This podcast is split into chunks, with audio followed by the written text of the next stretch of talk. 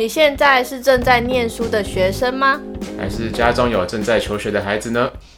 对于现今的教育制度或升学制度，是否感到一片茫然呢？就由教育三四五来为大家解惑吧。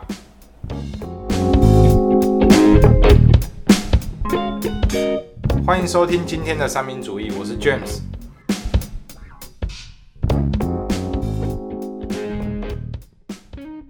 学测快到了，我相信也有正在收听本节目的山友们也要准备考试了。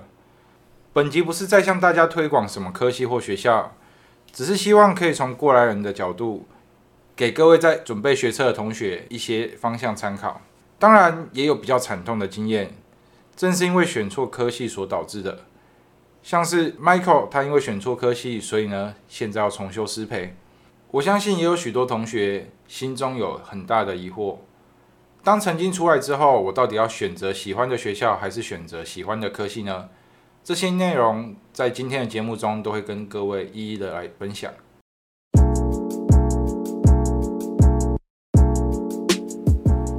现在升大学已经越来越多管道了。我记得前阵子 Peggy，你是不是才跟我聊到说，因为你之前毕竟是高职体系的，所以你很好奇到底高中升大学要怎么样去升学？那可以透过哪些管道？我记得你好像有蛮深的研究，甚至比我这个以前是念高中的还研究的还要深。是没有那么夸张啊，就是有看到一些新闻，就说，哎，那说到新闻，你们知道今年开始就是大学入学考试中的职考要走入历史了吗？真的假的？我只考只考，我那个时候还有考，而且好像才没几年而已，所以现在要走入历史了。嗯，对，是从。就是是在一零八课纲实施之后，就是原本指定科目的考试调整为，就是他把名字改成分科测验，哦就是不是叫职考，那就是它的什么科目啊、计时啊、时程跟范围都和原本的职考有很大的差异，这样子。哦，有，因为如果一零八课纲是指民国一百零八年入学，那像今年是一百一十一年，哎，真的，今年真的是第一次对实施没有职考了这样子，嗯。所以目前只考分科，你刚刚说现在改成分科测验是不是？嗯，对。所以分科测验是什么东西？跟以前只考差在哪里？我上网那时候看是刚好有看到有人就是分析说分科测验的优点跟缺点，那我大概就是几点讲讲一下。它的优点是，它第一个是先说优点的话，第一点是考试改为两天，然后就是降低往。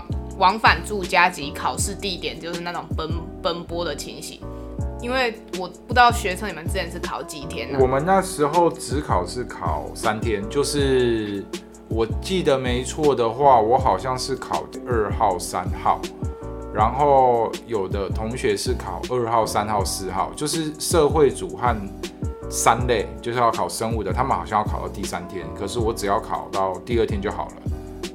哦，对。所以现在是不管是什么组别，都是考两天，两天就对了。对对对，这个是优点，还有其他的优点吗？第二点就是现在哦，这个就是我们之前有提过，出题有多了一个素养导向，那命题就相对来说更贴近生活的情境，那整合运用等等，就是你们对这部分有什么看法？比如什么素养导向这方面？素养导向哦，Michael，你对于？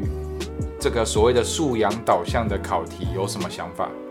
我自己的想法是，素养这种东西好像不能用题目来测出你这个人有没有素养，所以我也不知道这个素养导向是不是真的很恰当，所以就有点回到我们可能前一集刚谈过的前一集的三四五刚谈过的关于素养的部分，到底能不能借由？考试去测测量出学生有没有素养这个部分嘛？对不对，是的，是的。OK，呃，用素养方式出题，我觉得这件事情可能就见仁见智啊，到底是不是个优点，可能就见仁见智这样子。那除此之外呢，还有什么优点？还有一个我觉得比较算矛盾嘛的优点，就是第三点，就是高三下学期的国文跟英文只剩下选修课程。然后它的用意是说，老师可以设计更实用、丰富的课程内容。这个指的是什么？就是因为我是其实我是知道一点，好像是说分科测验不需要考国文、英文。嗯，对对对，对，就是你国文、英文是用你学测的成绩去考，然后数学的话，因为以前数学有分自然组数学和社会组数学，嗯自然组的学生好像还是要考数学的样子，嗯，对，社会组的学生好像是用学测成绩去去用，可是你说三下之后就国文、英文只剩下选修课程，意思是可上可不上吗？还是什么意思？应该我觉得他这样讲，应该意思就是你可以选择不上，因为他后面有提到说是老师可以设计更实用丰富的课程内容，所以代表是所以像未必一定要以上。对哦，可能老师比如说可以设计可能哦我们的绘画课要英文啊，比如说英文哦，大家来同学来演话剧之类的。maybe OK，反正就是不需没有一个呃一定要休息休，也不能讲不能修这门课，我觉得课还是会在，嗯。可是可能他就没有给你一个课本嗯之类的。没有那么换个自形式这样。对没有那么自私这样。，OK，那还有呢？还有一个是分科测验的计分方式是让考生注重观念正确，不纷纷计较，建立好的读书心态。Michael 你怎么想？我觉得这个不纷纷计较，在亚洲人就不适合了。真的就亚洲毕竟还是分数导向啦，对。我觉得有难度啦。对啊，你你以前学测的话，满级分？十五几分嘛，然后以前我们那个时候只考满分就是一百分啊。嗯，对，那反正教改一直以来都说要让学生改得更轻松、更轻松、更轻松。啊，可能学测从哦，可能就是弄个积分，像学测的十五积分这样子。那问题是我们那时候数学，我记得好像错一题，一题吧，还两题，就从十五掉到十四了。就是我觉得并没有，因为你从十五掉到十四，感觉少了十五分之一，可是你如果考整个总分其实没有差很多。考对不对职考考职考，如果你只错两题的话，可能你的总分不会差到十五分之一。这种概念，就是我会觉得，嗯，到底有没有让学生对于分数比较没那么斤斤计较？我觉得这也是见仁见智吧。对啊，所以 Peggy，你看完之后啊，这些刚刚讲的都是你可能也是改成分科测验的优点。对，那你觉得这些优点有没有你认为太过理想化的地方？嗯，我觉得第四点的那个不纷纷计较跟建立好的读书心态，那个就是太过于理想化。就是读书心态不是借由考试的调整能改变的，是这样吗对，？OK，而且纷纷计较这个部分，大部分还是都很计嗯，较。就跟我们刚刚讲的，还是会计较这样子。嗯 OK，那有缺点吗？这个分科测验，哦，有，它也有缺点。那它缺点的话，第一个是考试改为两天，那理组的可能就会面临就是一天要考四科，就是大量的逻辑计算，然后可能会脑袋很累啊这种的。哇哦！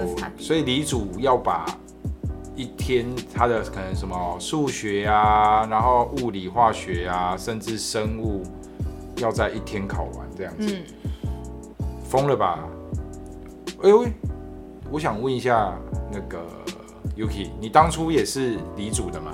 对，那你那时候准备，你有准备职考吗？没？有我考学测，你考学测哦，好，那不问你了。我先退下，OK，所以你没有考过职考的经验就对了。OK，那你等下再那么挣扎。那你等下再分享学测，一天考四科，呃尤其又是都是逻辑的，我真的觉得蛮累的啦，嗯。脑袋不停的运转，可能你会看到学生是黑头发进考进进考场，然后白头发出考场，出来都变。灰色了对 OK，那还有什么缺点？啊，第二个是他说国英分数榜分科测验不考数乙，然后文组就很难有翻身的。哦，就我刚刚讲的，嗯就是国文、英文，然后以前的数乙全部都采集那个学测的分数这样子。嗯 OK，对啊，就你如果尤其国文、英文没考好的，尤其英文，不管自然组还是社会组，英文可能基本上都要看。那等于你学测英文没考好，你只考也不用考，这种感觉。嗯，对，OK，还有呢？还有第三点就是过去的商管学系分发都是采用国英跟数以三科为主，那分科测验取消这三个考科，那对于商管学系选材就是冲击很大。哦，因为他们没有办法，就是因为毕竟这三科在分科测验不考了，嗯所以他们的评断标准到底是什么？甚至坦白讲，如果以这种情况来说的话，可能有的自然组的在学测国文、英文、数学考的可能不差，然后他甚至就直接用这三科去报商学院的，也有可能。OK，还有呢？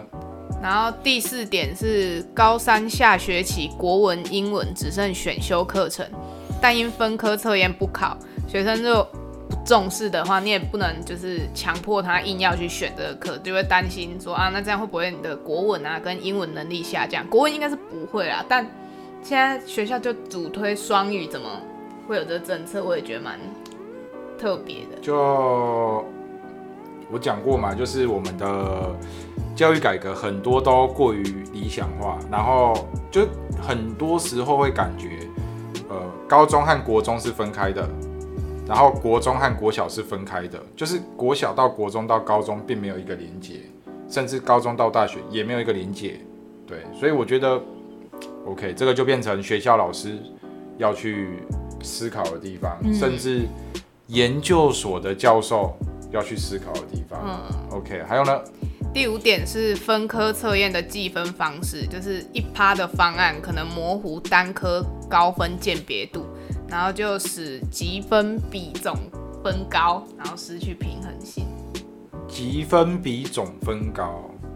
哦，我了解。其实这个一直以来是学测的一个一个问题啦，就是因为全部才分成十五积分，那呃，你十五积分可能 maybe 你错个哦，假设错两题，错四题都是十四积分的，嗯对，那错两题和错四题的程度就有差。嗯对，那到底哪一个程度比较好？嗯我、有两个都十四几分，甚至一票都是哦，可能满积分啊。这些哦满积分的到底一定程度有的好，有的坏嘛？嗯因为他们你满积分可能错一题也是满积分，错两题也是满积分。嗯对啊，所以这个是一直以来的问题。然后再加上如果他要把，就是你刚我们刚讲的，如果要把积分转换成总分的话，嗯那就变得你到底要怎么转换？嗯那以上这些都是今年升大学在考试制制度上的一个改变。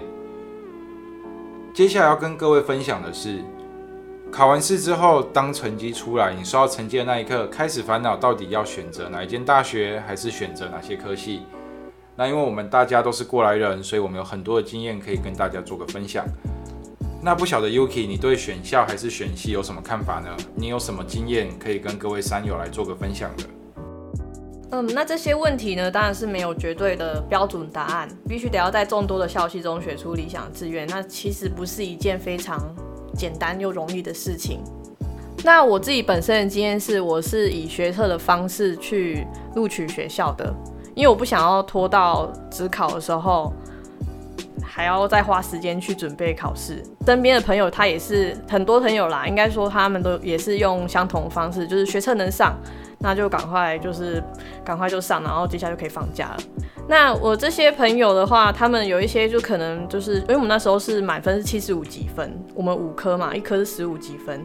那有一些学同学他的那个成绩可能不太理想，但是他们就在想说，又不想要念某一些私立的学校，但又想要念国立可能比较冷门的科系这样子。那我记得我有些同学就是，呃，不管科系是什么，反正是国立的就填。然后我记得印象深刻，有个同学是还填到台东，然后还有个同学还填到澎湖，就是为了念国立的。那我这边有一个想法，就是我是觉得，如果你选校的话啦，如果你是理工科背景，我觉得你选校会比较吃香一点。其实很多就是科技业的，他们都很看协同这件事情。所以如果你不是理工科的，我觉得你选系也许也许也不错。但呃，名校呢，或是一些国国立大学的话，他们有一些好处，就是他们可能资源会拿的比较多，就是政府给的资源会比较多。如果是但是缺点的话，可能就是，哎、如果你今天就是这个科系你不是很有兴趣，你可能就要一熬就要熬了四年。对，那有一些我知道有一些同学是，他可能念国立的，嗯，很冷门科系，但他的想法就是，哎、我第一年先念，我第二年就转系，会有这样的同学出现，这样。那像转系的，就是先进到还不错的大学，之后再转系的这些同学，据你所知，他们后来有转成功吗？呃，据我所知呢，是没有转成功的，有一大部分应该是没有转成功，有一些还甚至最后是直接重考了。对，然后重考是整个重来。对，就直接重来，就从大一，就是他可能去自己在额外休学，然后去准备考试，然后考另外一间学校比较有兴趣的。因为好像你如果没有兴趣的东西，有一些人可能他的承受能力、承受力就没有那么大，他就觉得说，哦，我每天都在念一些我不太喜欢，然后早上早八又要起来去念这个东西，有些还念不起来，而且是国立大学的，国立大学的冷门科系可能也是有一点难难度的。那我记得是最后是有些同学是把它有一些是硬着头皮念完念完，但是好像没有顺利四年，可能就是五年这样子延毕这样念完。那讲到重考，我就有故事可以分享了。我当初就是经过重考，对，但我不是先念的大学，然后又休学，然后再重考，黑哥考考五杯。我是我是真的这么认为啦，就是可能也是因为我知道，呃，我的兴趣很广泛，所以我念哪些，我只要是理理组的科系都比较没关系。但我那时候考到的不是我想要的学校，就是我能上的不是我想要的学校，所以我最后干脆就直接选择重考，而不是选了一间还不错的大学，然后报了他一个冷门的科系，然后念了一年之后发现不对劲，然后再重考。我没有这么有事这样子。那 Yuki，你要不要跟正在收听的山友们分享一下你那时候念了什么科系？这个科系毕业之后，大部分都会去从事哪方面的相关工作？啊，我念的是应用化学系。应用化学系跟化学系有一点不一样，应用化学系会比较广一点。毕业之后，同学大部分呢都需要在念研究所，因为我们不是念顶大，就是必须得要有个研究所的背景才比较好面试。那我们同学呢，很多就是在嗯。在念的时候，在大学四年的之间，有一些都已经转去转系了啦，转到其他相关，其他也是就是跟跟理科有关的科系，哎，有一些还转去考，就是像消防员，因为消防员是跟理科有关的啊，比较多是这样。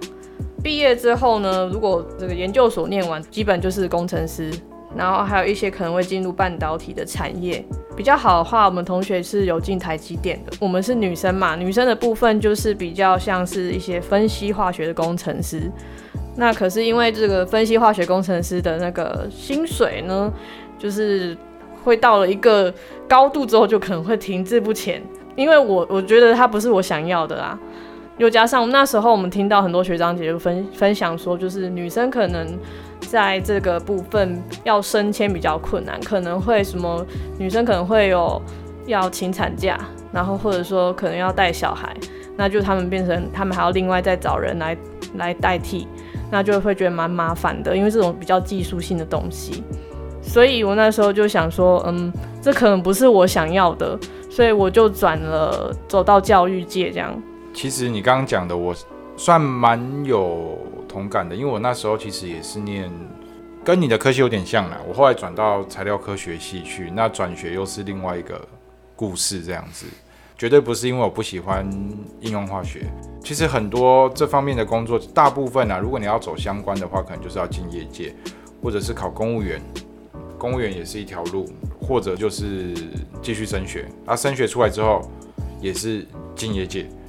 对，那像台积电啊，或者是我自己知道，我以前有的同学可能进呃，比如说长春化工、大连化工这方面化学相关的公司行号的也有。那其实就像你讲的，女生可能在这方面会稍微吃亏一点，原因就是你刚刚说的，包含了请产假，或者是讲直白一点，就每个月都有生理期。那这生理期来的时候，现在政府规定劳工就是应该算是规定又可以请生理假，所以一来一往，可能对于公司就会比较犹豫，说到底要不要聘请女性的员工这样子。这个男女平权的部分，之后有机会再跟大家聊聊这一个区块吧。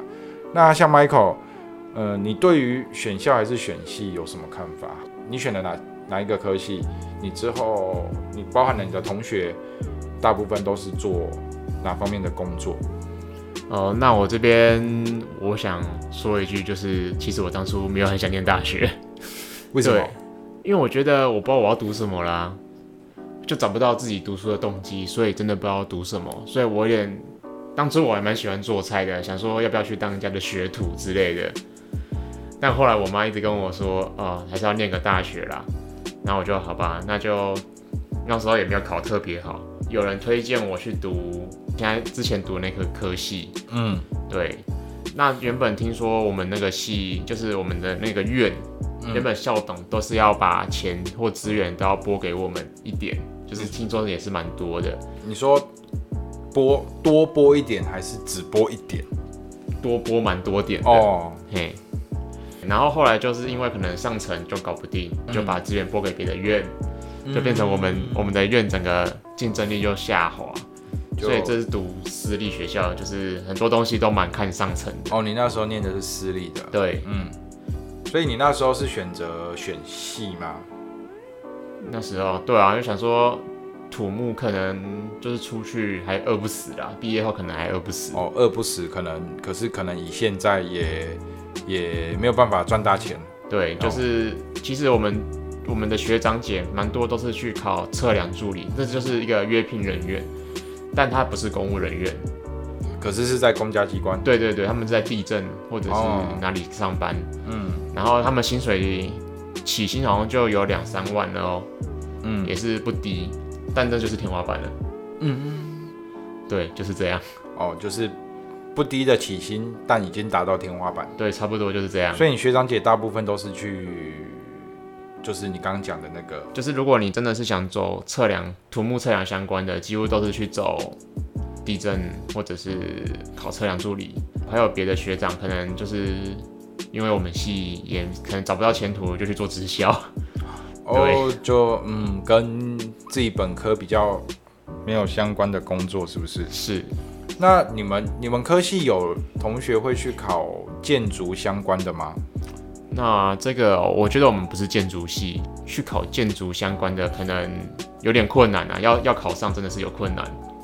我会这样问，是因为我爸好像是念土木，只是他退休前是在建筑师事务所上班，嗯，所以我比较好奇。我当然我比较好奇这个区块，我也没去问过我爸。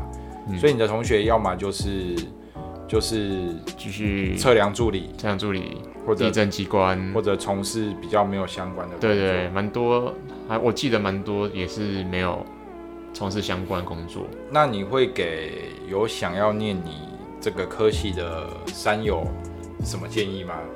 啊，我这科系已经收了欸，真的假的？真的啦，哇哦！对吧、那可见以前我多废，所以想想念也念不到了。对，已经绝种了。你可以说我以后就说，哎、我们科系你现在想念都念不到了，因为已经没有了。绝版毕业已经绝版了。那像 Yuki，你会给以后想要念你们科系的山友们有什么建议吗？不要念，我觉得啦，就是刚刚讲的，你如果想要练理工科，像这样子，说化工系啊，还是什么资工系啊，然后还是化学系这种的话，我真的觉得要考虑读国立大学会比较好，因为我们很多同学就是，虽然大学我们不是顶大，但是我们研究所有些同学就是可能可能考上台大或清大，他在面试的时候还是有有一点，就是他好像人家讲那个混血，就是没有到很纯，所以他还是有一点吃亏这样子。我觉得如果你没有没有练理工科，那我觉得你就选系，因为选系可以结交到很多志同道合的朋友，然后你也念得比较快乐。缺点可能就是你面试可能会，如果刚刚你今天竞争对手是名校，你可能会变成遗珠这样子。我有一个地方我可以讲一下，就是如果你要选系的人呢，个性比较内向的，我觉得你选系会比较适合。选系的话，你可以先培养自己的一些专业能力，然后你也可以就是在选系的时候结交一些朋友。那反正呢，我觉得不管你是选校还是选系，要先去了解这间学校的注册率到底多高，还有它的师生比大概多高，不然就像 Michael 刚刚讲的，可能这个系可能就绝种了。所以可以先了解一下，可能会比较安心一点。所以你在选这个志愿的时候，我觉得你要考虑到很多层面，就是比方说你兴趣取向取向啊，你的人格特质是怎么样，或是学校的学校的这个设对学校给的这种资源多不多。当然还是要跟家里人讨论呐，吼，因为毕竟是也是一件大事嘛。你从高中到大学，你还是得要跟家里讨论一下，至少有个人支持也好嘛。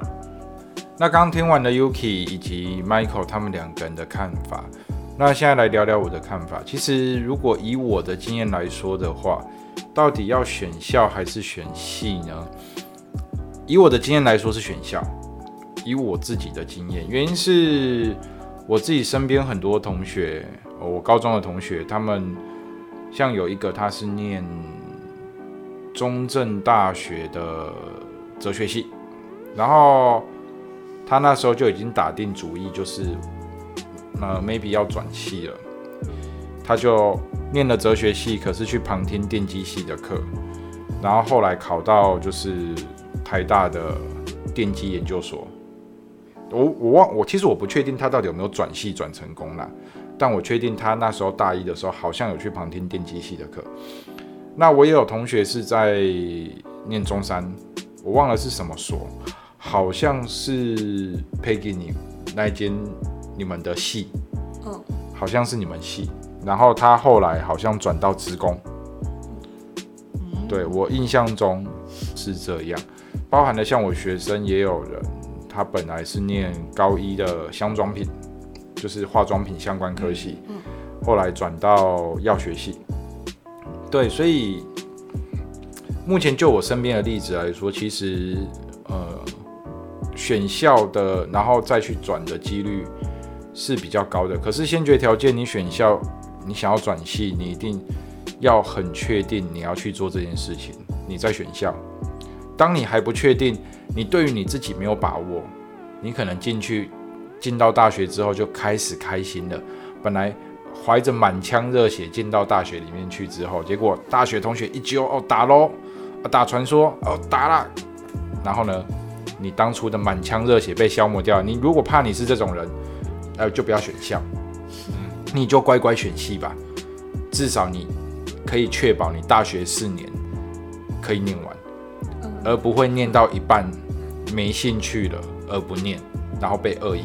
嗯嗯。哎，这个就是一件很瞎的事情。那我被我有被恶意过，但我不是因为没兴趣。哎，这又是另外一个故事。太多故事了。我好歹也虚长了你们一轮。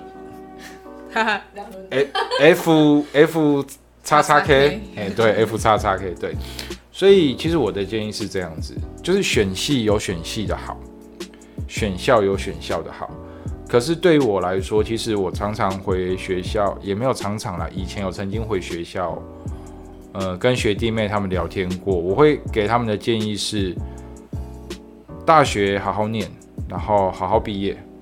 至于这个科系是不是你想要的，我觉得对于我而言反而会是在其次，而是大学四年当中，因为大学毕竟是一个小型社会，所以在这大学四年当中，你能学到什么样子的事情，我都跟学生讲，我高中的学生讲，大学一定要玩社团。